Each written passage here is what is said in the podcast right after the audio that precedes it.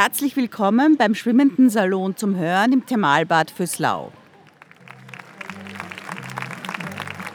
Heute Abend freue ich mich besonders auf äh, Michael Mertens und Roland Koch, äh, die äh, Prosa von Jasmina Reza rezitieren, performen äh, und zu einem äh, Feuerwerk der Komik hochjazzen werden.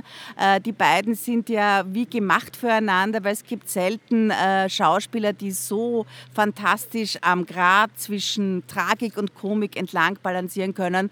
Es gab eine legendäre Oscar Wilde-Inszenierung mit den beiden vor Jahren im Akademietheater und seither sind sie nie wieder gemeinsam auf der Bühne gestanden. Im schwimmenden Salon tun sie das wieder.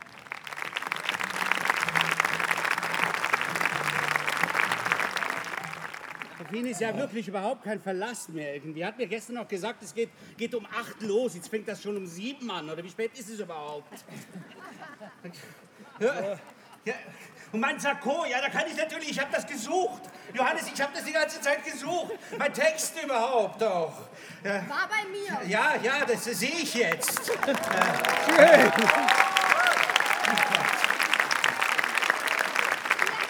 Danke. Gut, besser, besser als hier können wir es sowieso nicht machen.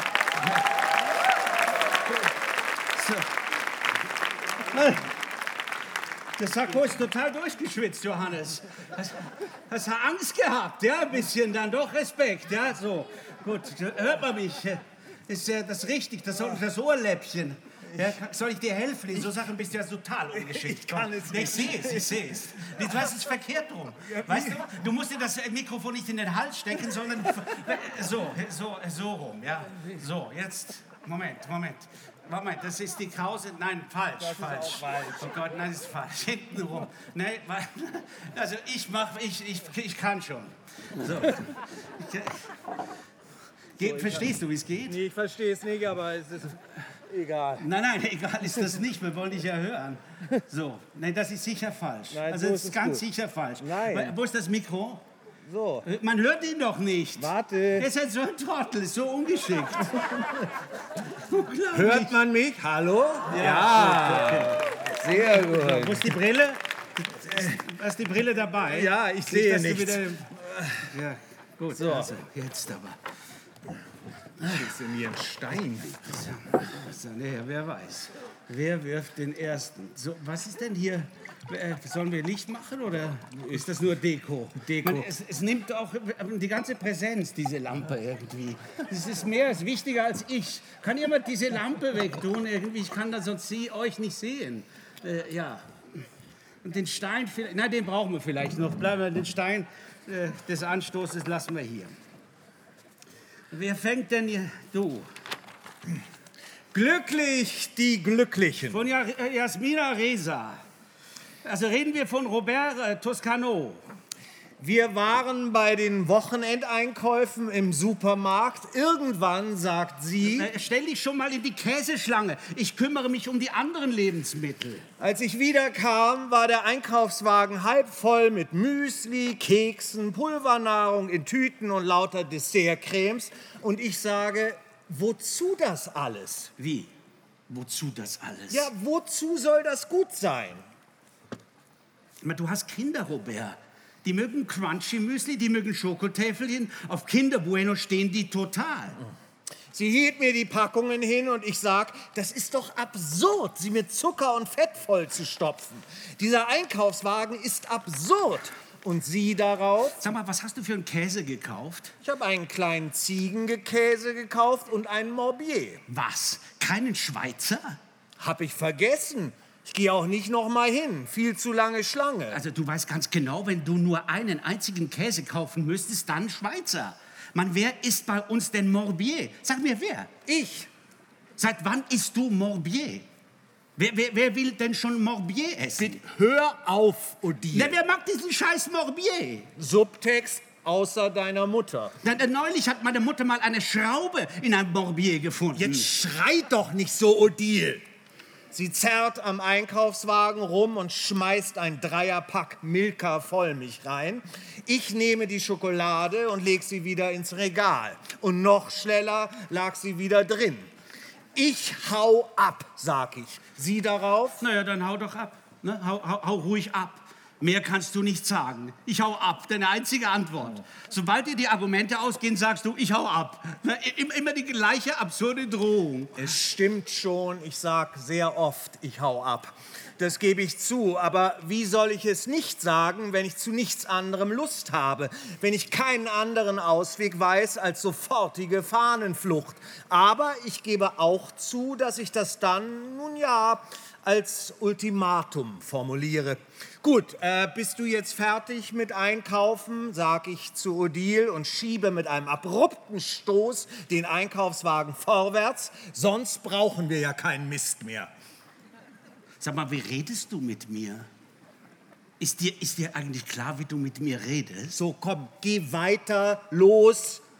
Nichts ärgert mich mehr als diese plötzliche Beleidigtheit, wenn alles stehen bleibt, alles erstarrt. Natürlich könnte ich sagen, entschuldige bitte, nicht einmal, ich müsste es zweimal sagen, im passenden Tonfall. Wenn ich zweimal im passenden Tonfall entschuldige bitte sagen würde, könnten wir mehr oder weniger normal in den restlichen Tag starten. Nur habe ich überhaupt keine Lust, diese Worte auszusprechen. Es ist mir physiologisch unmöglich, wenn sie mitten im Gang mit den Gewürzen stehen bleibt, vor Entrüstung und Unglück entgeistert. Bitte, geh weiter, Odile. Bitte, sage ich beherrscht. Mir ist heiß und ich muss noch einen Artikel fertig schreiben. Entschuldige dich. Wenn sie das in normalem Ton sagen würde, entschuldige dich, dann könnte ich es sogar tun. Aber sie raunt. Sie verleiht ihrer Stimme etwas Tonloses, das ich nicht hinnehmen kann. Ich sage, bitte, ich bleibe ruhig, bitte, ganz beherrscht. Ich sehe mich mit Vollgas über eine Stadtautobahn fahren und in voller Lautstärke Sodade hören. Ah. Soda. Hör auf zu singen. Na, lass du Soda. Das ist wirklich schrecklich. Soda. Furchtbar, nein, wirklich furchtbar. Das ist ein Lied, das ich vor kurzem entdeckt habe und von dem ich nichts verstehe, nur die Einsamkeit in der Stimme und das Wort Einsamkeit, das unendlich oft wiederholt wird, obwohl ich gehört habe, es bedeutet gar nicht Einsamkeit, sondern Sehnsucht, Mangel, Bedauern, Schwermut, lauter intime, nicht mitteilbare Dinge, die Einsamkeit bedeuten, so wie der alltägliche Einkaufswagen Einsamkeit bedeutet, der Gang mit Öl und Essig und der Mann, der im Neonlicht seine Frau inständig bittet. Ich sage, entschuldige bitte, entschuldige Ja, ja. bitte, Odile. Odile muss in dem Satz nicht unbedingt vorkommen. Klar, Odile ist nicht freundlich. Ich füge Odile hinzu, um meine Ungeduld zu signalisieren. Aber ich habe nicht damit gerechnet, dass sie sich mit fliegenden Armen umdreht und auf die Tiefkühlprodukte zuläuft, also in den hintersten Tiefen des Supermarkts verschwindet, ohne ein Wort und ihre Handtasche lässt sie im Einkaufswagen. Wer, was machst du denn, Odile? Rufe ich. Ich habe noch zwei Stunden, um einen sehr wichtigen Text über den neuen Run aufs Gold zu schreiben. Das ist ein völlig lächerlicher Satz. Sie ist aus meinem Blickfeld verschwunden. Die Leute starren mich an. Ich packe den Einkaufswagen und schiebe ihn in den hintersten Teil des Supermarkts. Ich kann sie nicht mehr sehen. Sie hatte schon immer dieses Talent zu verschwinden, auch in angenehmen Situationen. Ich rufe, äh, Odile! Ich komme zu den Getränken, niemand. Und, äh, Odile! Äh, ich merke sehr wohl, dass ich die Leute ringsum irritiere, aber das ist mir völlig egal. Ich durchflüge mit dem Einkaufswagen die Gänge. Ich hasse diese Supermärkte. Und plötzlich sehe ich sie in der Käseschlange die noch länger ist als vorhin. Sie hat sich wieder an die Käseschlange gestellt. Odile, sage ich, als ich sie erreicht habe. Ich spreche wohl dosiert. Odile, das dauert noch 20 Minuten, bis du drankommst. Gehen wir hier weg und kaufen den Schweizer woanders.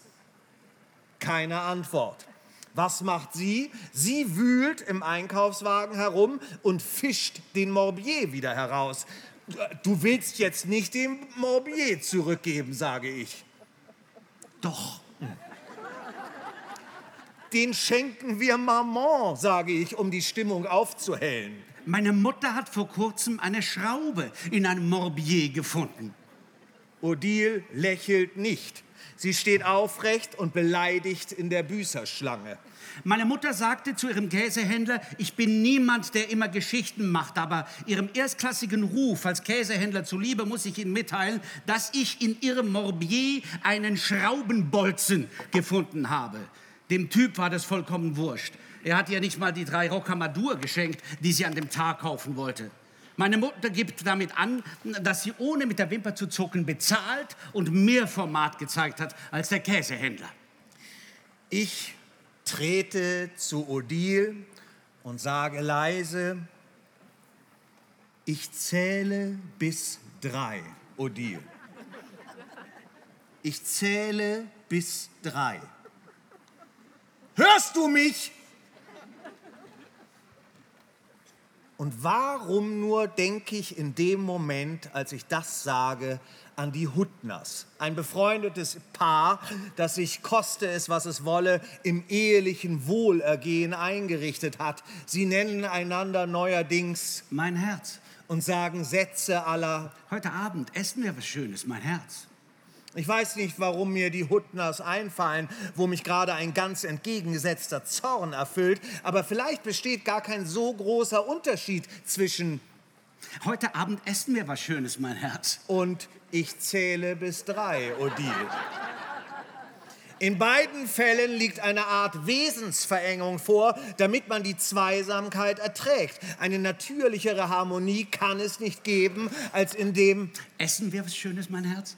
und nicht weniger Abgründe, nur dass mein, ich zähle bis drei, ein kleines Zucken in Odils Gesicht hervorgerufen hat, ein Kräuseln der Lippen, einen winzigen Vorboten des Lachens, dem ich selbst auf gar keinen Fall nachgeben darf. Logisch, solange ich nicht eindeutig grünes Licht dafür habe, auch wenn ich große Lust dazu verspüre, aber ich muss so tun, als hätte ich nichts gesehen.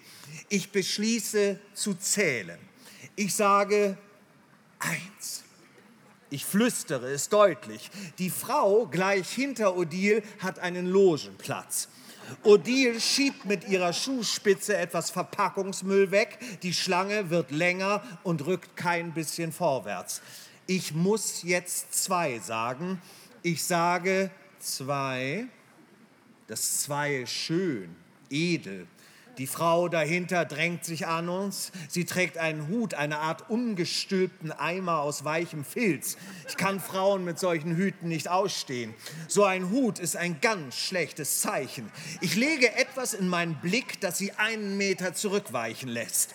Aber es geschieht nichts. Sie betrachtet mich neugierig. Sie mustert mich abschätzig. Na, riecht sie so übel? Frauen, die sich in mehreren Lagen kleiden, verströmen oft einen bestimmten Geruch. Oder liegt das jetzt an der Nähe zu den fermentierten Milchprodukten? Das Handy in der Innentasche meiner Jacke vibriert. Mit zusammengekniffenen Augen versuche ich den Namen des Anrufers zu entziffern, weil ich keine Zeit habe, meine Brille herauszusuchen. Es ist ein Mitarbeiter, der mir einen Tipp zu den Goldreserven der Deutschen Bundesbank geben kann. Ich sage ihm, dass ich gerade im Gespräch bin und bitte ihn, mir eine Mail zu schicken. Ich sage es, um die Sache abzukürzen. Vielleicht ist dieser kurze Anruf ja eine Chance. Ich beuge mich vor und raune Odile ins Ohr mit einer Stimme voller Verantwortungsbewusstsein. Mein Chefredakteur will einen Infokasten über das Staatsgeheimnis der deutschen Reserven und bislang habe ich null Infos darüber. Und? Man, wen interessiert das? Mit heruntergezogenen Mundwinkeln verhärtet sie sich, damit ich die Belanglosigkeit des Themas ermessen kann. Und, was noch schwerer wiegt, die, die Belanglosigkeit meiner Arbeit, meiner Bemühungen im Allgemeinen, als könnte man nichts mehr von mir erwarten, nicht einmal ein Bewusstsein für meinen eigenen Mangel an Ehrgeiz. Frauen nutzen alles, um dich runterzumachen. Sie rufen dir liebend gern in Erinnerung, was für eine Enttäuschung du bist. Odile ist gerade einen Platz in der Käseschlange vorgerückt. Sie hat ihre Handtasche an sich genommen und hält immer noch den Morbier fest. Mir ist heiß. Ich ersticke. Ich wäre gern weit weg. Ich weiß weder, was wir hier tun, noch worum es eigentlich geht. Ich würde jetzt ich würde jetzt gerne im Osten Kanadas auf Schneeschuhen dahin gleiten, wie Graham Burr, der Goldsucher und Held meines Artikels, in vereisten Tälern die Piste mit Pflöcken markieren oder mit der Axt Bäume einkerben. Hat er Frau und Kinder, dieser Burr?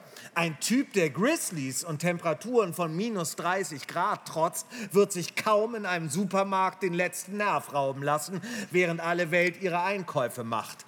Ist das der richtige Ort für einen Mann? Wer kann schon in diesen Neongängen voll unzähliger Großpackungen herumirren, ohne in Mutlosigkeit zu verfallen? Und zu wissen, dass man dorthin zurückkehren wird, zu allen Jahreszeiten, ob man es will oder nicht, denselben Wagen im Schlepptau unter dem Kommando einer immer unnachgiebigeren Frau. Odile, wenn ich drei sage, wenn ich die Zahl drei ausspreche, dann bin ich weg dann nehme ich das Auto und lass dich mit dem Einkaufswagen sitzen. Hm, das würde mich wundern. Das würde dich wundern, aber genau das tue ich in zwei Sekunden. Du kannst nicht weg mit dem Auto weg, Robert. Ich habe die Schlüssel in der Handtasche. Ich suche umso dämlicher in meinen Taschen herum, als ich mich erinnere, dass ich mich selber der Schlüssel entledigt habe. B äh, äh, gib sie bitte her. Odile lächelt. Sie keilt die Schultertasche zwischen ihren Körper und die Käsevitrine. Ich trete näher, um an der Handtasche zu ziehen. Ich ziehe. Odile leistet Widerstand. Ich ziehe am Riemen. Sie krallt sich daran fest und hält dagegen. Es macht ihr Spaß. Ich packe die Handtasche am Boden. In einem anderen Kontext hätte ich keinerlei Mühe, ihr die Tasche zu entreißen. Sie lacht. Sie klammert sich fest. Sag mal, sagtest du nicht drei? Warum, warum sagst du nicht drei? Sie, sie nervt mich. Und dass diese Schlüssel in der Handtasche sind, nervt mich auch. Aber ich mag es, wenn Odile so ist. Und ich sehe sie gerne lachen. Ich bin haarscharf davor, mich zu entspannen und dem neckischen Spiel zu verfallen, als ich ganz in der Nähe ein Glucksen vernehme und ich sehe die Frau mit Filzhut, wie sie ganz trunken vor weiblichem Einverständnis mir offen ins Gesicht lacht. Völlig schamlos. Mir bleibt keine Wahl. Ich werde brutal. Ich presse Odile gegen das Plexiglas und versuche mir einen Weg in die Handtasche zu bahnen.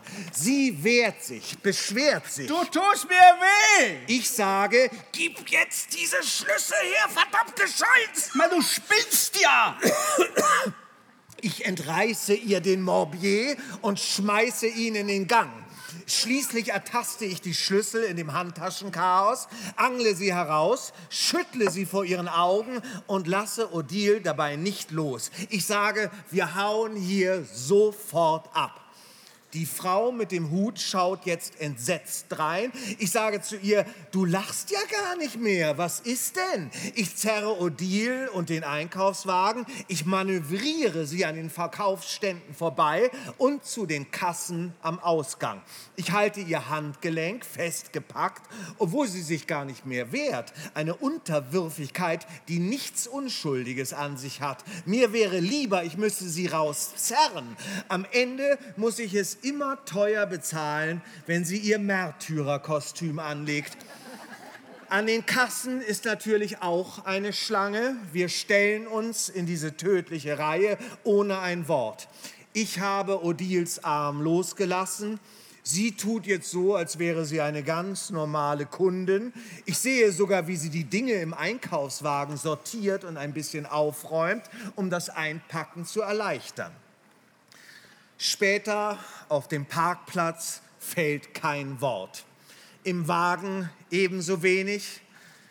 Es ist dunkel, die Straßenlichter schläfern uns ein und ich lege die CD mit den portugiesischen Liedern auf, mit der Frauenstimme, die dasselbe Wort wiederholt bis ins Unendliche. Sag mal, du brauchst mich hier eigentlich gar nicht, oder? Wieso? Na, du liest hier und liest seitenweise. Ich weiß gar nicht, was ich hier soll. Das sehe ich jetzt erst. Das wird sich aber ändern. Nein, das ist wirklich, ich bin hier der reine Statist. Naja gut, das Geld kriege ich trotzdem.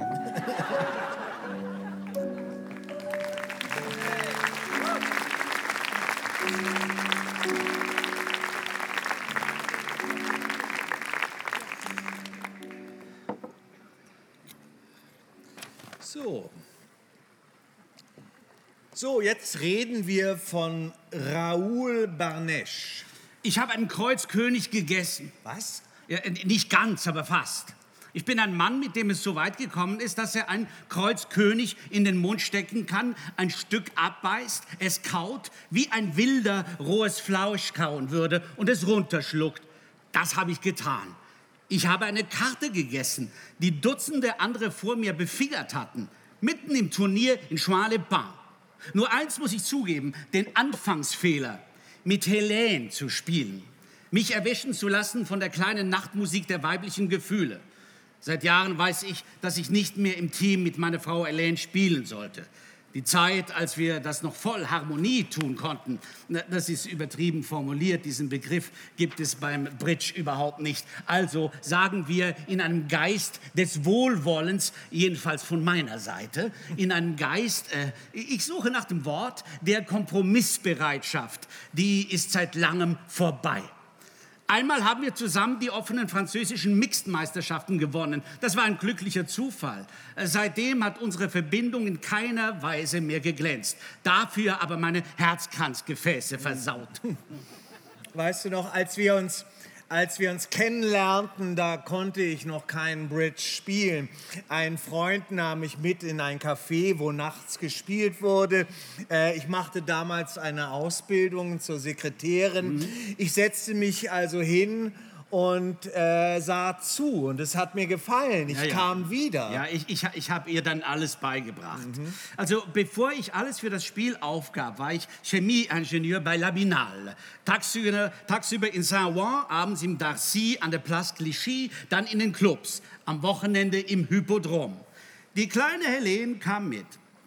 Die Spielleidenschaft lässt sich nicht vermitteln. Dafür gibt es im Gehirn eine Extraschublade, eine Schublade Karten. Also wer die nicht hat, hat sie eben nicht. Da kann man so viel Unterricht nehmen, wie man will. Äh, nichts zu machen. Äh, Helene hatte sie aber. Auf der Kurzstrecke schlug sie sich anständig im Spiel. Äh, Frauen können sich auf der Langstrecke nicht konzentrieren. Nach 13 Jahren Bridge, jeder für sich, wacht Helene eines schönen Morgens auf und schlägt vor: Du, äh, wir sollten das Turnier von Jean Le Pen noch mal gemeinsam machen. Jean Le Pen, der blaue Himmel, das Meer. Na, ich hätte Nein sagen sollen und sagte Ja, wie jeder alternde Mann. Bei der Hand 17 ereignete sich das Drama. Pik 5 von Nord-Süd gespielt. Ich spiele die Karo 2 aus, Klein von Dummy, Ass von Helene, Klein. Helene zieht ihr Kreuz Ass, Nord, Klein. Ich habe drei Kreuz Treff zum König und lege die Neun, Klein vom Dummy. Was macht Helene? Was macht eine Frau, der ich alles beigebracht habe? Ich spiele Karo zurück. Ich habe die Kreuz Treff 9 gelegt und Helen spielt mit Karo zurück. Wir hatten drei Top-Stiche und haben nur zwei gemacht. Am Ende der Partie zeigte ich meinen Kreuz König und schrie, wo? Wo soll ich den jetzt hin tun? Soll ich ihn auffressen? Willst du mich umbringen, Helen? Soll ich hier mitten im Kongreszentrum einen Herzanfall kriegen? Er wedelte mir mit der Karte vor der Nase herum und stopfte sie sich dann ins Maul. Er fing an zu kauen und brachte noch heraus. Na, hast du, hast du, hast du mein Kreuz 9 nicht gesehen, du Idiotin? Ja, glaubst du, ich spiele die 9 zum Spaß? Ich war erstarrt. Die Gegner waren erstarrt. Das setzte mich erst recht unter Strom. Wenn man Pappe ist, wird einem ziemlich schnell schlecht. Aber ich legte los, was die Kiefer hergaben. Dann bemerkte ich eine Bewegung in der Nähe, hörte ein Lachen und sah ich das Gesicht meines Freundes Jorgos Katos näher kommen. Das ist ein alter Freund von der Place Clichy. Jorgos sagte... Was machst du denn da, Raoul? Spuck den Scheiß aus, Alter! Ich sagte unter großen Mühen, weil ich gerade unbedingt diesen Kreuzkönig runterschlucken wollte. Wo hat diese blinde Kuh ihren weißen Stock hingetan? Hm? Mal, wo, wo, hol deinen weißen Stock, Helen, du dumme Kuh. Janis sagte... Jetzt reg dich mal nicht so auf, Raoul. Es ist ein Turnier, ein Spaß für den Strand. Das ist der letzte Satz, an den ich mich erinnern kann.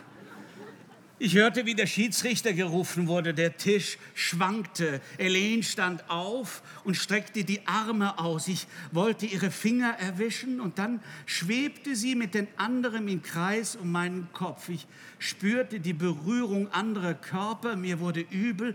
Ich reierte über den Spieltisch und dann nichts mehr. Aufgewacht bin ich in einem anisgrünen Raum, den ich nicht kannte und der sich als unser Hotelzimmer entpuppte. Drei Leute flüsterten auf der Türschwelle, Jorgos, Helen und, äh, und, und ein Unbekannter. Dann ging der Unbekannte weg. Jorgos warf einen Blick aufs Bett und sagte, Oh, er erwacht zu neuem Leben. äh, Jorgos hatte diese Haare, eine Art Löwenmähne, die den Frauen gefällt und die mich neidisch machte.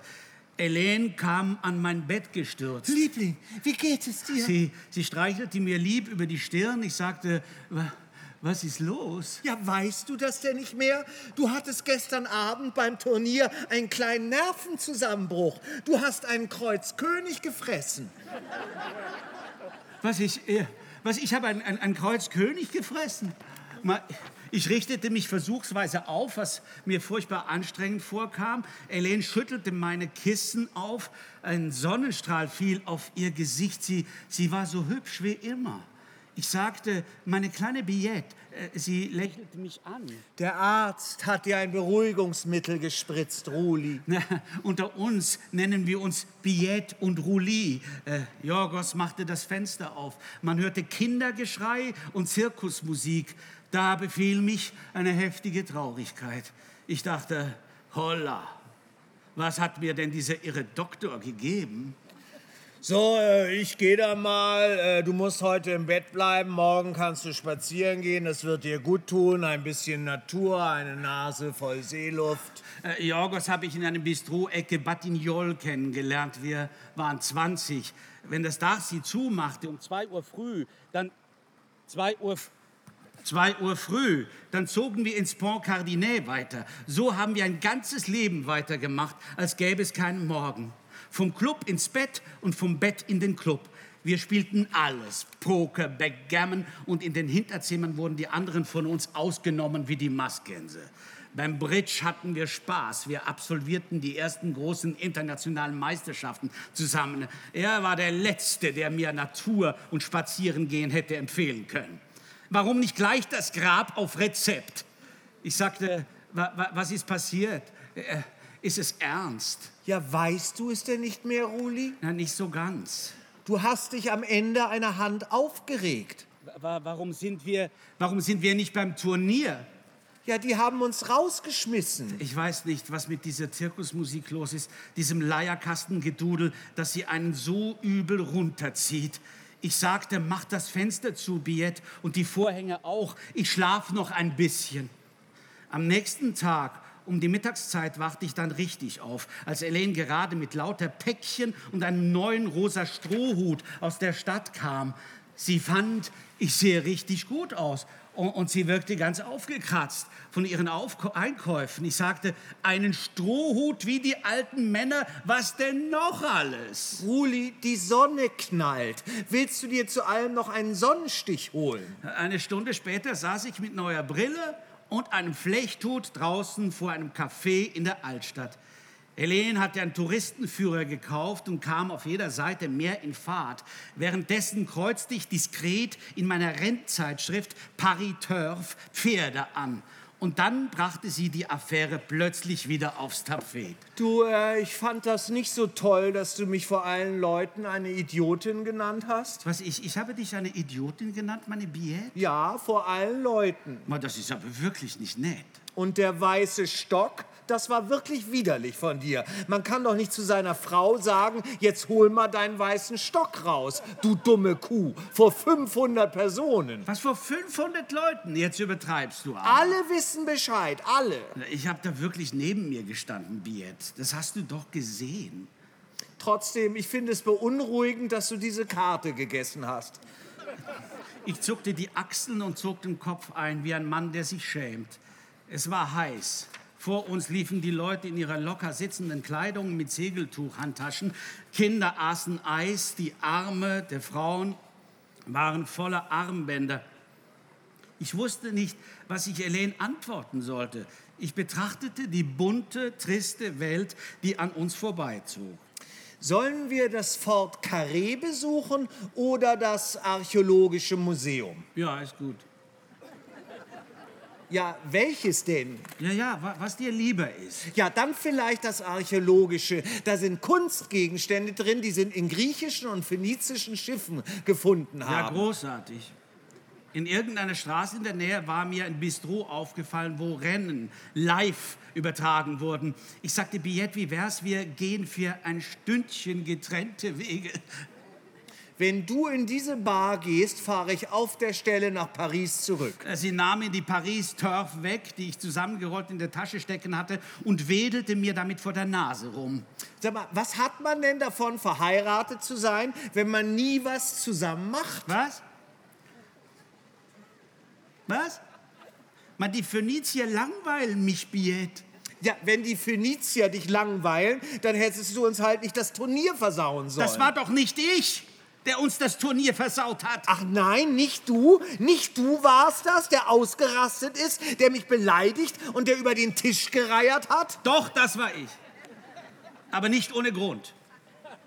Wir waren auf die Straße geraten und ein Auto hubte uns heftig an. Helene schlug mehrmals mit der Zeitschrift auf die Motorhaube. Der Typ beschimpfte sie aus dem Fenster, sie brüllte. Halt's Maul! Ich wollte sie am Arm nehmen, um sie wieder auf den Gehweg zu ziehen, aber sie wehrte sich. Du hast die Karo 2 ausgespielt, Raoul. Da dachte ich, du hättest eine Karo-Figur. Hätte ich gewollt, dass du Karo zurückspielst, hätte ich die Kreuz 2 gelegt. Ja, aber woher soll ich denn wissen, dass du den Kreuz König hast? Das weißt du nicht. Aber wenn du siehst, dass ich die Neun lege, musst du doch das annehmen. Das ist doch eine Zumarke. Ja, das habe ich falsch ja, gedeutet. ja, ja, ja hast du falsch gedeutet.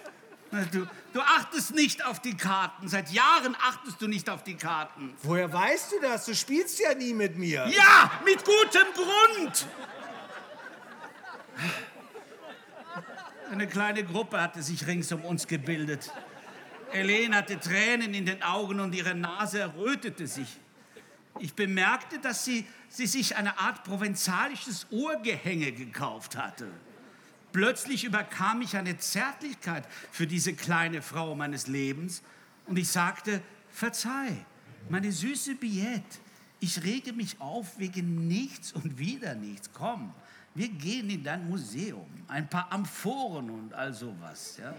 Das wird mir gut tun. Zog sie fort und winkte den Gaffen kurz zu. Du, aber wenn diese alten Steine dich langweilen, Ruli, dann gehen wir woanders hin. Nein, nein, die, die langweilen mich doch nicht. Und schau her, was ich mache. Mit feierlicher Geste nahm ich ihr den Paris Turf aus der Hand und warf die Zeitschrift in einen Abfalleimer. Während wir Arm in Arm durch die engen Gässchen liefen, sagte ich, und, und, und da, danach machen wir einen Abstecher ins Casino. Die, die machen um 16 Uhr auf. Also, wenn du keine Lust hast, mir beim Blackjack zuzusehen, na dann spielst du eben Roulette, Billett.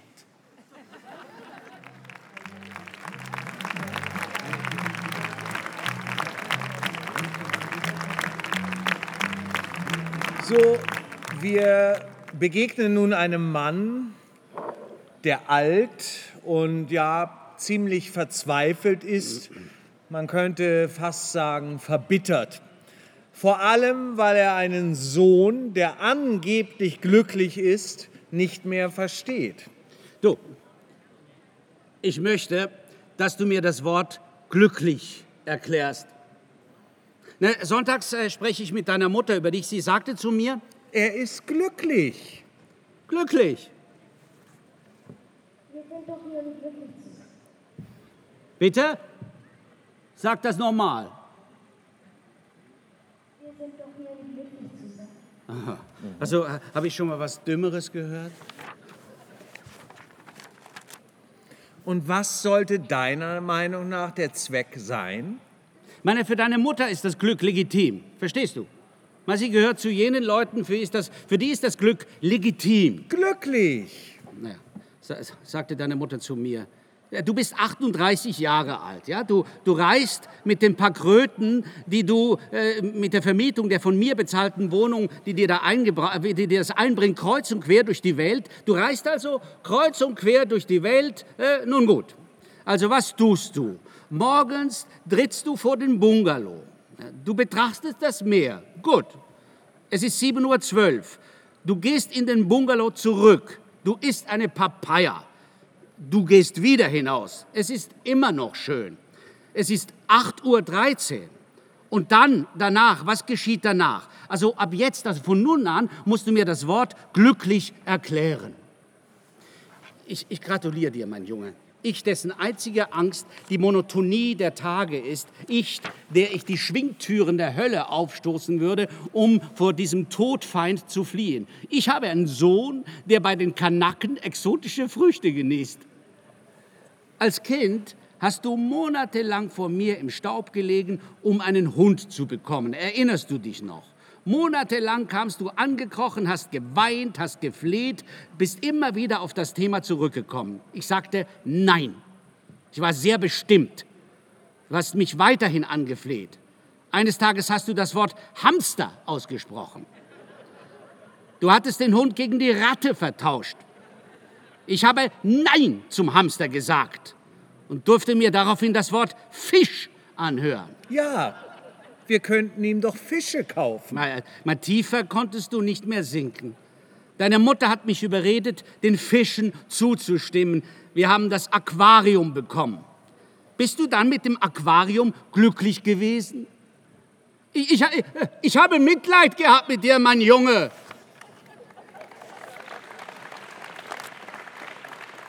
Du, du, du, du hast also beschlossen, ein Sabbatjahr einzulegen. Ich habe, schau an, die Neugier besessen, diese Redewendung im Wörterbuch nachzuschlagen. Der Ausdruck ist, was dich betrifft, völlig fehl am Platz. Denn er bezieht sich auf Universitätsprofessoren, die sich alle sieben Jahre persönlichen Forschungen widmen und ein vorlesungsfreies Jahr einlegen. Du hast also beschlossen, ein Sabbatjahr einzulegen, ein dezentes Wort, um in Wirklichkeit, wenn ich mich so in deiner Umgebung umhöre, ein arbeitsfreies Leben zu bezeichnen. Kurzum, du hast beschlossen, nichts mehr zu tun. Gut. Was mich trotz allem an deinem Vorhaben interessiert, ist, ist deine absolute Belanglosigkeit. Und das ohne Ironie gesagt. Sobald du beschließt, außer der Besichtigung des Planeten nichts mehr zu tun, belastest du dich mit keinen Skrupeln, mit keiner parasitären Tugend. Dir ist der Gedanke sichtlich fern, deine Zeit irgendeinem Ehrenamt zu widmen, deine Verfügbarkeit zu nutzen, um Waisenkinder oder Urwälder zu schützen. Gut, radikal egoistisch, radikal kategorisch. Siehst du diese liederlichen Primeln? Sie ersticken den Lauch. Niemand kommt auf die Idee, das Unkraut zu jäten. Wenn ich mich nicht darum kümmere, mit meinem Rücken, der wahnsinnig schmerzt, tut es niemand. Man, man muss nett sein zu seinen Dienstmädchen. Also, deine Mutters Meinung, ja? Nett sein heißt, äh, sie um nichts zu bitten. Also kürzlich hat sie zu mir gesagt, Wenn du, äh, wenn unser Dienstmädchen Madame Dascimiento uns verlässt, verlasse ich dich. angeblich war ich mit dieser liebenswürdigen Frau Madame Dascimento nicht liebenswürdig genug. Es, es spielt keine Rolle, dass Madame Dascimento die fleischgewordene Mittelmäßigkeit geworden ist. Jemand, der weder Treppen steigen noch sich bücken kann. Sie ist mit einem Heizungsinstallateur verheiratet, mit einem Stubenhocker, der nichts mag, nicht einmal Fußball im Fernsehen. Was für einen Portugiesen nicht normal ist. Die Portugiesen mögen Bälle, Fett und Autokataloge. Ihrer mag nichts. Diese Frau ist seit sieben Jahren bei uns. Weil seit sieben Jahren hat sie es nicht ein einziges Mal verstanden, den Müllbeutel korrekt dem Rand der Mülltonne anzupassen. Ma, Hast du, äh, hast du gesehen, wie aufgebläht ich bin? Ich widere mich an. Schon immer habe ich das Frühstück gehasst, dieses ganze Ritual gehasst, diese Faxen mit der Vitalität. Deine Mutter ist morgens immer gut gelaunt. Sie lächelt, wenn sie dir Tee eingießt, wenn sie ihr Toastbrötchen mit Butter und Honig knabbert, schreiten ihre Augen den geheimen Horizont ihres Tages ab. Sie, sie, sie ist wunderbar, weißt du? Sie liebt die Leute, sie will das Wohl der Menschheit vom frühen Morgen an. Sie ist eine entsetzlich positive Frau. Was sie verloren hat an Sexappeal, vielleicht hat sie das an Paradies gewonnen. Deine Mutter fließt über vor Energie. Sie wirft mir vor, dass ich mich unaufhörlich beklage. Sie versteht nicht, dass ein Mann, der keinen Ort zum Jammern hat, kein normaler Mann sein kann. Also Lionel, also mein, mein Freund Lionel, du erinnerst dich doch an ihn, ja, mein Sohn. Also er verkündete mir neulich, dass er keinen mehr äh, hochbekommt. Er meint, ein Fluch weniger. Ich sage zu ihm, aber was ist denn daran neu? Du bekommst ja schon lange keinen mehr hoch. Nein, nein, Irrtum. Ich bekomme bei meiner Frau Joelle keinen mehr hoch. Bei Joel ist die Sache begraben, aber anderswo kam ich klar. Das Problem ist, dass ich heute bei keiner mehr einen Hoch bekomme. Von einem Tag auf den anderen war die Funktion gestört. Ich habe nicht die Kraft gefunden, mich völlig darüber zu freuen. Ich bin zu einem Arzt gegangen, einem gewissen Dr. Satawi, ein Spezialist in der Sache. Im Wartezimmer waren wir zu zweit. Ich habe mir gesagt, ah, sieh an, er ist jünger als ich und er bekommt auch keinen mehr hoch. Das hat mich im ersten Augenblick gefreut. Also der Kerl verschreibt ihm also Pillen, die er zwei Stunden vorher einnehmen soll. Äh, zwei Stunden vor was, sage ich? Naja, äh, vor was? Vor dem Ficken.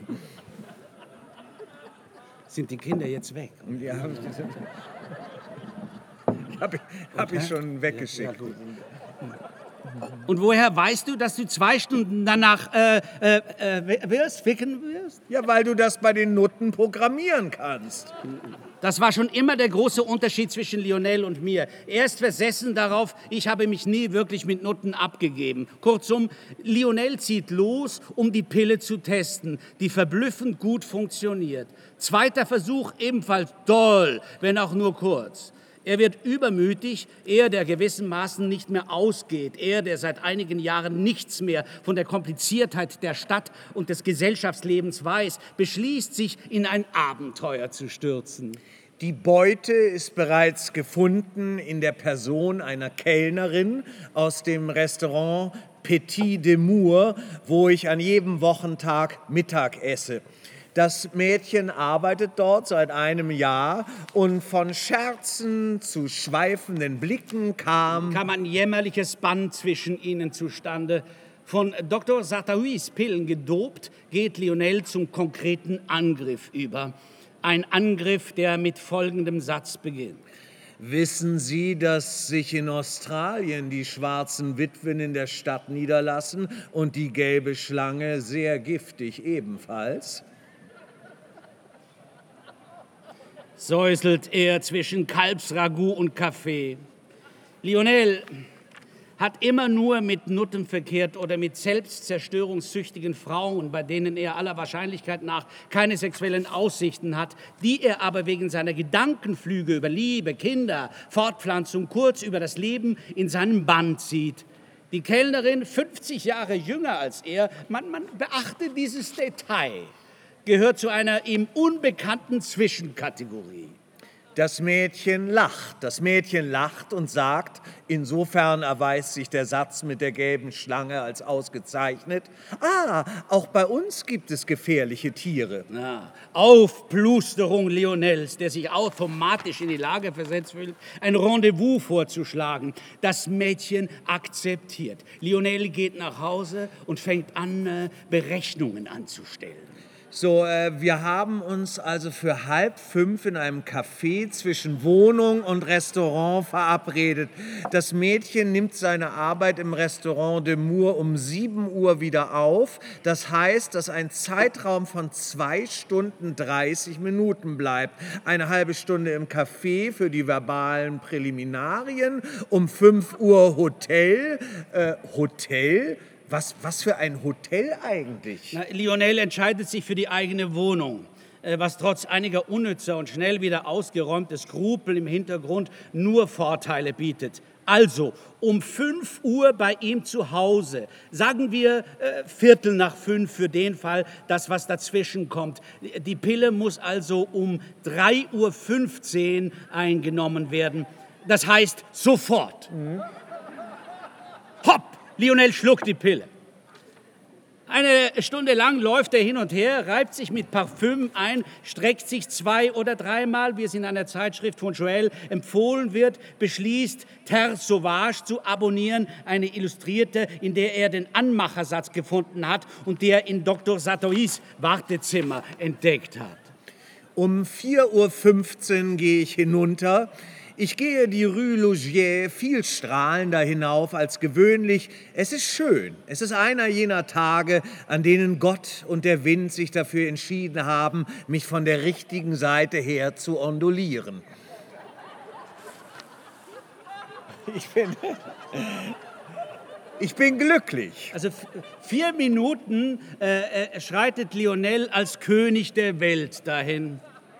Um 4.20 Uhr bin ich im Café, wo ich einen Zitronenschweps bestelle, das ich eigentlich hasse, um einen anziehenden Atem zu behalten. Um fünf nach halb fünf ist das Mädchen immer noch nicht da, um Viertel vor fünf auch noch nicht. Um fünf vor fünf kommt sie. Äh, sie findet einen verstörten Greis vor, der ihr, der ihr eine zitternde Hand hinstreckt. Sie bestellt einen Tee und verkündet zugleich, dass sie ihn um 6 Uhr verlassen muss. Mhm. Sartauis Pille hat trotz des klapprigen Aussehens ihres Benutzers im Verborgenen ihre ersten Signale ausgesandt. Ein katastrophales Timing. Das Mädchen ist ruhig, lächelt, hört zu, wie es eine Krankenschwester in einer Palliativpflegeabteilung tun würde. Während sie auf ihren Kräutertee bläst, entscheidet sich Lionel, alles auf eine Karte zu setzen. Äh, ich fühle mich nicht wohl. Äh, mich befällt ein Unwohlsein. Äh, würden Sie mich eventuell nach Hause begleiten? Ah, ah, Sie fühlen sich nicht wohl? Nein, sagte er und steht ultra mühsam auf. Mir dreht sich alles. Aha, alles dreht sich. Alles dreht sich, ja. Äh, sie nimmt seinen Arm. Äh, sie gehen hinaus. Die Rue Pierre de Mour ist überfüllt, laut, das Wetter ist grau. Sie stützt ihn freundlich. Lionel denkt, ein freundliches Mädchen, welch ein Aberwitz. Wir kommen vor meiner Toreinfahrt an. Äh, soll ich mit Ihnen nach oben gehen? Äh, schlägt sie ihm mitleidig vor. Gern antwortet Lionel mit piepsiger Stimme und fragt sich, wie er einmal oben angekommen die Kurve vom Abkratzenden zum Casanova meistern wird. Der Aufzug kommt herunter, er ist da.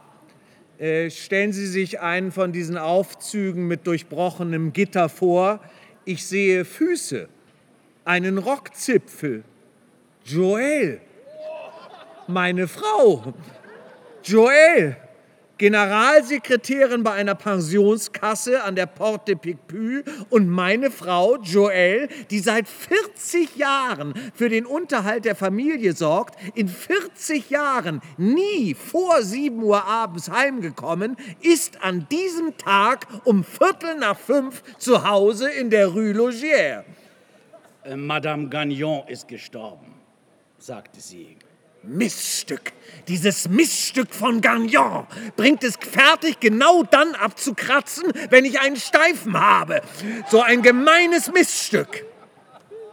Gagnon ist die Nachbarin von oben drüber, eine alte, die niemanden hat als sie. Kurzum, ich danke dem Mädchen, sage zu meiner Frau Joelle, dass mich auf der Straße ein Unwohlsein befallen habe. Was für ein Unwohlsein? Ja, es ist nicht der Rede wert, nicht der Rede wert, mein Liebling, ein kleiner Schwindelanfall. Joel gibt der Concierge einige Anweisungen, sie gehen hinauf. Joel verlangt, dass Lionel sich hinlegt. Sie hilft mir beim Ausziehen, dann sieht sie die schöne Bescherung. Aber was ist denn das? Du hast ja einen Steifen. Und sogleich, statt sich die Situation zunutze zu machen, schlägt sie mich unter gezähter Windel weich. Die Ziege von unten wäre nichts weiter als eine dreckige Hure, der sie an die Gurgel gehen wird. Er hätte nie ein Unwohlsein gehabt. Er, Lionel, ist nichts weiter als ein armseliger Wicht, ein Parasit, ein Scheißkerl. Adieu, sagt oui, adieu, Kellnerin von Demur, adieu, Steifung. meine, deine Mutter tut so, als altere sie mutig. Einen Augenblick habe ich sogar befürchtet, dass sie im Vertrauen auf ihre neue Spiritualität Falten und Damenbart akzeptiert. Dem ist aber nicht so. Mach ihren Wandschrank auf. Die Höhle des geheimen Kriegs, deine Mutter der, die, die deiner Mutter der Zeit erklärt hat.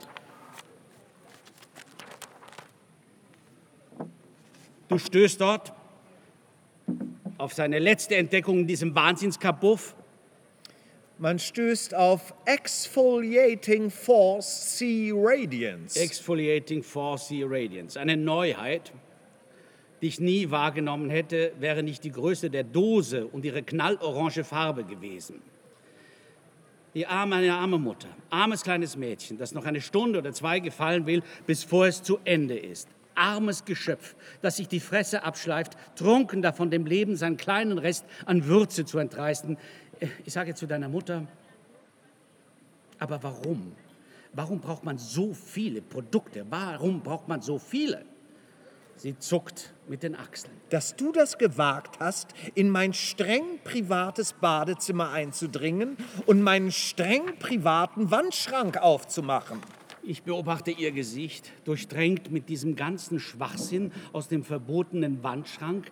Ein freundlich eingefallenes Gesicht, ein Gesicht, das danach zittert, es recht zu machen, ein Gesicht auf dem ruhigen Weg zu seinem Ende. Aus Erfahrung bin ich diplomatisch geworden, denn auf diesem Gebiet sind sie alle mehr oder weniger übergeschnappt, das muss man wissen. Eines Tages beklagte sich deine Mutter über eine neu in Erscheinung getretene Hängebacke. Als sie sich mir diesbezüglich anvertraute, habe ich gesagt, ohne etwas Böses zu denken, äh, ganz im Gegenteil habe ich gesagt, äh, halb so schlimm. Halb so schlimm? Du hast es also ebenfalls bemerkt? Ja, was bemerkt? Nein, ich, ich, ich, habe nichts bemerkt. Mach keinen Rückzieher, man sieht es also, man sieht es. Naja, und schon fängt sie wieder an zu jammern und wendet sich gegen mich. Von da an leugne ich, was auch immer geschieht. Wenn eine Frau sich wegen eines Schönheitsfehlers Sorgen macht, dann leugne, leugne, leugne. Vor allem, wenn sie zu dir sagt... Sag mir die Wahrheit, du musst mir die Wahrheit sagen. Ich weiß zwar nicht, wie es bei dir mit den Frauen steht, mein kleiner Junge, aber halt sie in der Mehrzahl. Lass dich so spät wie möglich mit einer ein. Den Frauen ist es Schnuppe, wenn sie zurechtgemacht aussehen. Die Frauen haben die Natürlichkeit schon seit Jahrhunderten aufgegeben. Wir aber sind nicht in der Lage, mit diesen Dingen umzugehen. Der Beweis, als ich beim Friseur auf das Haarewaschen warte, blättere ich in einer Illustrierten und gerate an Donald Trump in Gesellschaft seiner neuen Braut. Blondes Mädchen, 25 Jahre, gut. Aber er, ich ziehe meine Brille auf, um besser sehen zu können, auf die 70 zugehend, hat eine Frisur wie eine umgestülpte Muschel, die vom Hinterkopf in einem Winkel von 110 Grad ausgeht, um eine wahrscheinlich kahle Stelle zu überdecken und auf der Stirn als Fransenrolle endet. Das Ganze in einer Skala von Rottönen. Da ist also ein Typ, der sein gutes Auskommen hat, sage ich mir, während ich auf die Haarwäsche warte. Ein Typ, der sich Tag und Nacht fotografieren lässt und der in seiner Umgebung nicht einen einzigen Menschen gefunden hat, der zu ihm sagt, Nein, Mr. Trump, nein, das ist unmöglich. Das ist strikt unmöglich. die Welt ist nicht außerhalb von einem, leider. Wäre die Welt außerhalb von einem, gäbe es nicht genügend Wege, mich müde zu laufen. Und statt dich mit Vorwürfen zu behäufen, würde ich dich beneiden. Ich würde deine Jugend hassen und die Zeit, die dir noch bleibt. Und ich würde dir deine Augen neiden, die sehen werden, was ich nicht sehen werde. Aber die Welt ist nicht außerhalb von einem. Die Welt wohnt in einem. Alles, was du hier siehst, mein Kleiner, alles, was ich gepflanzt habe, Rosensträucher, Springkraut, Buchsbaum und Birnbaum, lebt nur durch mein Denken. Der Mensch kennt die Welt nur in sich und er kann nicht aus sich selber heraus. Deshalb fürchtet man im Grunde die Einsamkeit nicht mehr auch wenn man mit dem Alter wieder völlig einsam wird, es ist einem Schnuppe. Nach und nach wird man wieder völlig einsam und es ist einem wurscht. Wenn ich morgens am Tisch vor dem Teekuchen der Dascimento sitze, dazu verurteilt, mir anzuhören, wie deine Mutter ihre getoasteten Butterbrötchen knabbert, bereits vollgestoppt mit France Inter und Le Figaro, von diesem unverständlichen Appetit erfüllt, dazuzugehören, in aller Frühe schon zum Kampf entschlossen, empfinde ich körperlich, wie sehr wir einsam sind in unserer Existenz. Und wenn deine Mutter in dem Glauben, mir eine Freude zu, äh, zu machen, zu mir sagt, Dein Sohn ist glücklich, ja, ermesse ich, wie selten die Brücken von einer Einsamkeit zu der anderen sind. Jeden Tag wird die Welt mich geschrumpft haben. Und heute ist es die Welt, die in mir schrumpfen wird. Das ist so. Der Tod gewinnt nach und nach. Man gewöhnt sich daran. Man gewöhnt sich an den Tod. Was weißt du, armes Kind, vom Altern? Altern heißt Schluss machen mit dem Mitgefühl.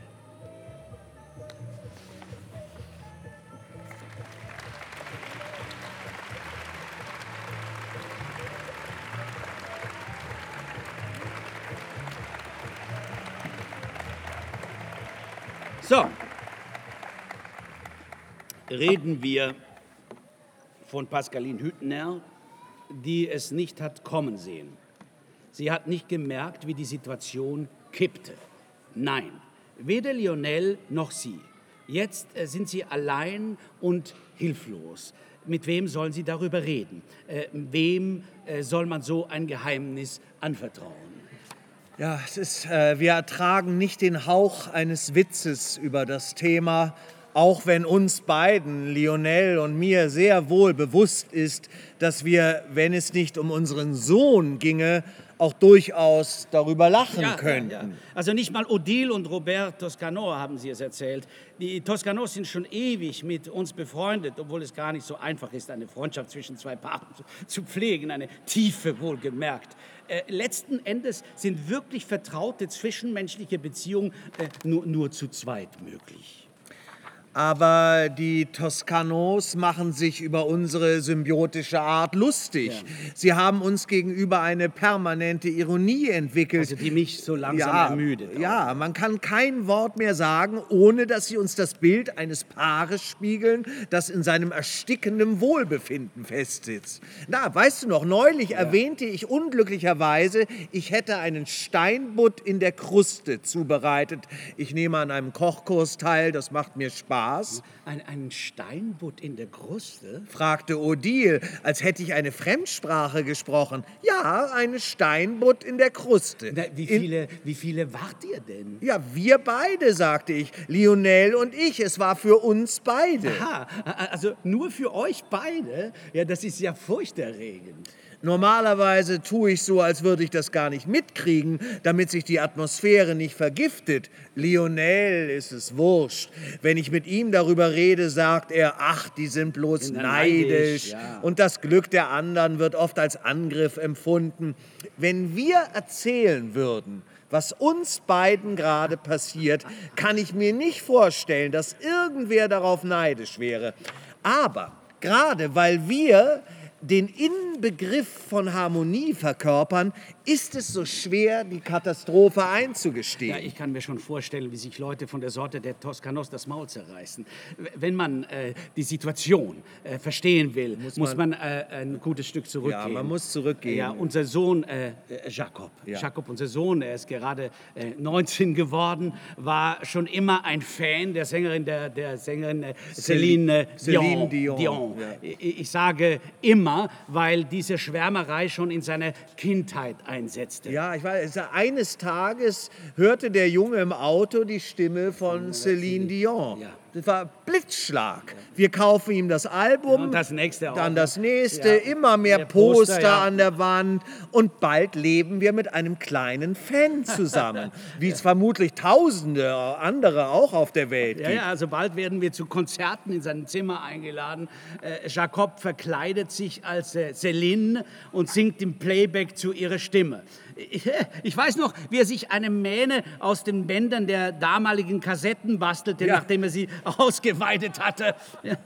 Aber nach und nach gibt er sich nicht mehr damit zufrieden, wie sie zu singen, sondern er spricht auch wie sie und er gibt Interviews ohne Gegenüber mit Quebecer Akzent. Er macht Celine Dion nach und er macht auch René nach, Ja, ihren Mann. Ja, ja. ja. Es, es, es war witzig, ja. wir, wir lachten. Er imitierte sie perfekt. Wir stellten ihm Fragen. Also wir sprachen mit äh, Jacob und er antwortete als äh, Celine. Äh, ich weiß auch nicht, was da irgendwann entgleist ist. Äh, wie wir von einer Teenie-Begeisterung übergegangen sind zu, zu diesem, ich ich weiß da kein Wort dafür, dieser, dieser Störung des Geistes, also des, des Wesens. Weißt du, eines Abends, wir saßen alle drei in der Küche bei Tisch, da sagte Lionel zu Jacob, äh, er sei es leid, ständig diesem Clown mit Quebecer Akzent zuzuhören. Ich hatte Pökefleisch mit Linsen gemacht. Normalerweise stürzen sich die beiden Männer darauf, aber jetzt hing etwas Trauriges in der Luft. So ein Gefühl, das man auch als Paar haben kann, wenn der andere sich in sich selbst zurückzieht und man darin ein Vorzeichen des Verlassenwerdens sieht. Jakob tat so, als verstünde er das Wort Clown nicht. Er antwortete seinem Vater mit Quebecer Akzent, dass er zwar seit einiger Zeit in Frankreich lebe, aber nichtsdestotrotz Kanadierin, Kana ja, ja. Kanadierin sei und nicht vorhabe, seine Wurzeln zu verleugnen. Jetzt aber langsam- langsam, äh, nicht mehr witzig dann. Nein, Lionel wurde lauter, das sei jetzt langsam nicht mehr witzig und Jakob erwiderte, er könne hier nicht rumkabbeln, weil er seine Stimmbänder schützen müsse. Und seit diesem schrecklichen Arbeit, äh, Abend leben wir beide mit Celine Dion. Also im Körper von Jakob äh, Hüttner, unserem Sohn, Ja. äh, zusammen. Wir, wir werden nicht, Nicht mehr Papa oder- oder Mama, äh, Nein, genannt. sondern Lionel und Pascaline. Wir, wir haben keine Beziehung mehr zu unserem echten Sohn. Naja, an, anfangs dachten wir, es handelt sich um eine vorübergehende Krise. Teenager haben manchmal solche Ticks. Aber als dann äh, Bogdana, äh, unsere, unsere Putzfrau, uns erzählte, er habe sehr freundlich einem, nach einem Luftbefeuchter für seine Stimme verlangt, äh, es, äh, es fehlte nicht viel und sie hätte ihn für einen so großen Star sehr bescheiden gefunden, spürte ich, dass die Dinge eine ungute Wendung nahmen. Äh, ohne Lionel etwas davon zu sagen, Männer sind manchmal einfach zu nüchtern, ging ich zu einem Heiler, der Energiearbeit macht. Ich hatte schon davon gehört, dass manche Menschen von Wesen besessen sein können. Der Heiler erklärte mir, Celine Dion sei kein Wesen und deshalb könne er sie auch nicht von Jakob lösen. Ein Wesen ist eine herumirrende Seele, die sich an einen Lebenden heftet. Und er konnte keinen Mann befreien, der von einer jeden Abend in Las Vegas auftretenden Sängerin heimgesucht wird.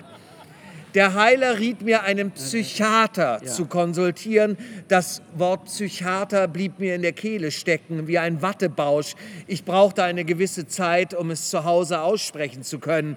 Lionel war da klarer. Ohne Lionels Stabilität hätte ich diese Prüfung niemals überstanden. Lionel, mein Mann, mein Herz, ein Mann, der sich selbst treu bleibt und immer für den geradlinigen Weg war, von allen Seiten aufrecht. Also wir schafften es, Jakob zu einem Psychiater zu bringen. Wir machten ihm weiß, es sei ein HNO-Arzt. Der Psychiater sprach sich für einen Klinikaufenthalt aus. Mich erschütterte, wie leicht sich unser Kind manipulieren ließ. Jakob überschritt frohgemut die Schwelle der Klinik. Überzeugt, er beträte ein Aufnahmestudio. Eine Art äh, Studiohotel eigens für Stars von diesem Kaliber, um ihnen die allmorgendliche Anfahrt zu ersparen. Am ersten Tag, als wir das leere weiße Zimmer betraten, hätte ich mich fast ihm zu Füßen geworfen, um ihn um Verzeihung für diesen Verrat gebeten. Wir haben allen erzählt, allen Verwandten, allen Verfreunden, Jakob sei für ein Praktikum im Ausland, allen, auch den Toskanos. Körperlich ist er normal geblieben. Er imitiert keine Frau. Das sitzt viel tiefer als eine Imitation. Äh, Lionel und ich haben schließlich angefangen, ihn äh, Celine, Celine, Celine zu, zu nennen. nennen. Und, äh, und unter uns kann es auch vorkommen, dass wir äh, von, von ihr äh, sprechen. Ja. Dr. Igor Laurent, der Psychiater, der sich in der Klinik um ihn kümmert, sagte, äh, er sei nicht unglücklich, Nein. außer wenn er Nachrichten schaut. Dem Psychiater besorgt noch ein Aspekt seines Verhaltens. Jacob geht ins Foyer hinunter und signiert Autogramme. Er schlingt sich mehrere Schals um den Hals, um sich nicht zu erkälten. Die Welttournee verpflichtet, witzelt der Arzt. Ich mag diesen Arzt nicht besonders. Und dann postiert sich Jakob, also vor der Drehtür, überzeugt, dass die Leute, die die Klinik betreten, kilometerweit gefahren sind, um ihn zu sehen. Als wir gestern Nachmittag ankamen, stand er dort. Ich sah ihn schon aus dem Auto, äh, noch bevor wir auf dem Parkplatz standen zu einem Kind hinabgebeugt hinter den Scheiben der Drehtür, absurd freundlich, kritzelte er ihm irgendetwas Kleines in ein kleines Heft. Lionel kennt mein Schweigen. Als der Wagen geparkt war, blickte er in die Platanen. Dann nahmen wir uns wortlos in die Arme. Dr. Laurent sagt, Jakob nenne ihn Umberto. Ja, wir haben ihm erklärt, dass Jacob ihn wahrscheinlich für seinen Toningenieur Humberto Gattica halte, also den Toningenieur von Celine. Weißt du, heute war ein furchtbar schwieriger Tag. Zuerst sagte er mit seinem Akzent, den ich niemals nachmachen könnte, ihr seht aber zurzeit nicht sehr glücklich aus, Lionel und Pascaline. Ich spüre das, denn ich fühle sehr mit den Menschen und es schmerzt mich, euch so zu sehen. Soll ich euch zur Aufmunterung etwas vorsingen? Nein! Äh, nein, wir sagten äh, nein. Er müsse seine Stimme schonen. Äh, er habe auch schon so genug Arbeit mit seinen Aufnahmen, aber er wollte es unbedingt trotzdem tun. Äh, wir mussten uns nebeneinander hinsetzen, wie früher, als er klein war, und er fing an zu singen. Er stand vor uns und äh, sang sehr gut, sehr, ja. gut, im, sehr gut im Rhythmus. Ein, ein Lied namens äh, Love, can, äh, Love can Move, move Mountains. mountains. Ja. Am Ende taten wir dasselbe wie früher, als er klein war. Wir klatschten ordentlich.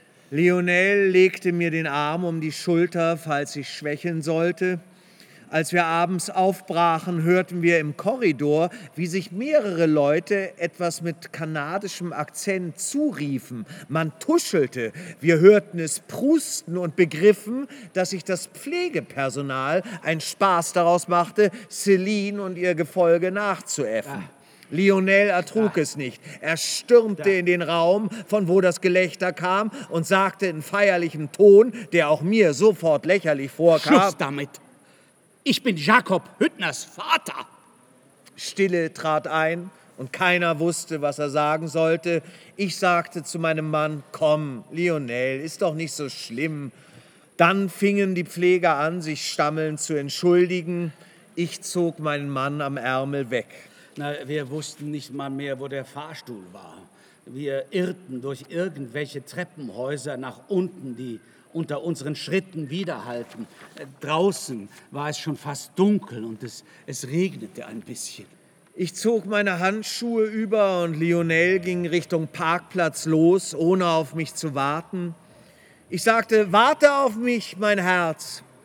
Er drehte sich um mit zusammengekniffenen Augen wegen der Regentropfen und ich fand sein Gesicht plötzlich ganz klein und, und seine Haare schütter im Licht der Straßenlaterne.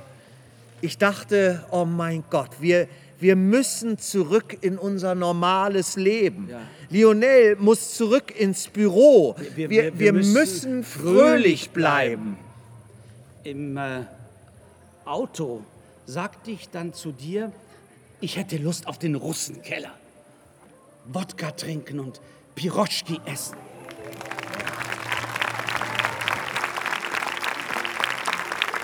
Das war der schwimmende Salon zum Hören aus dem Thermalbad Küslau.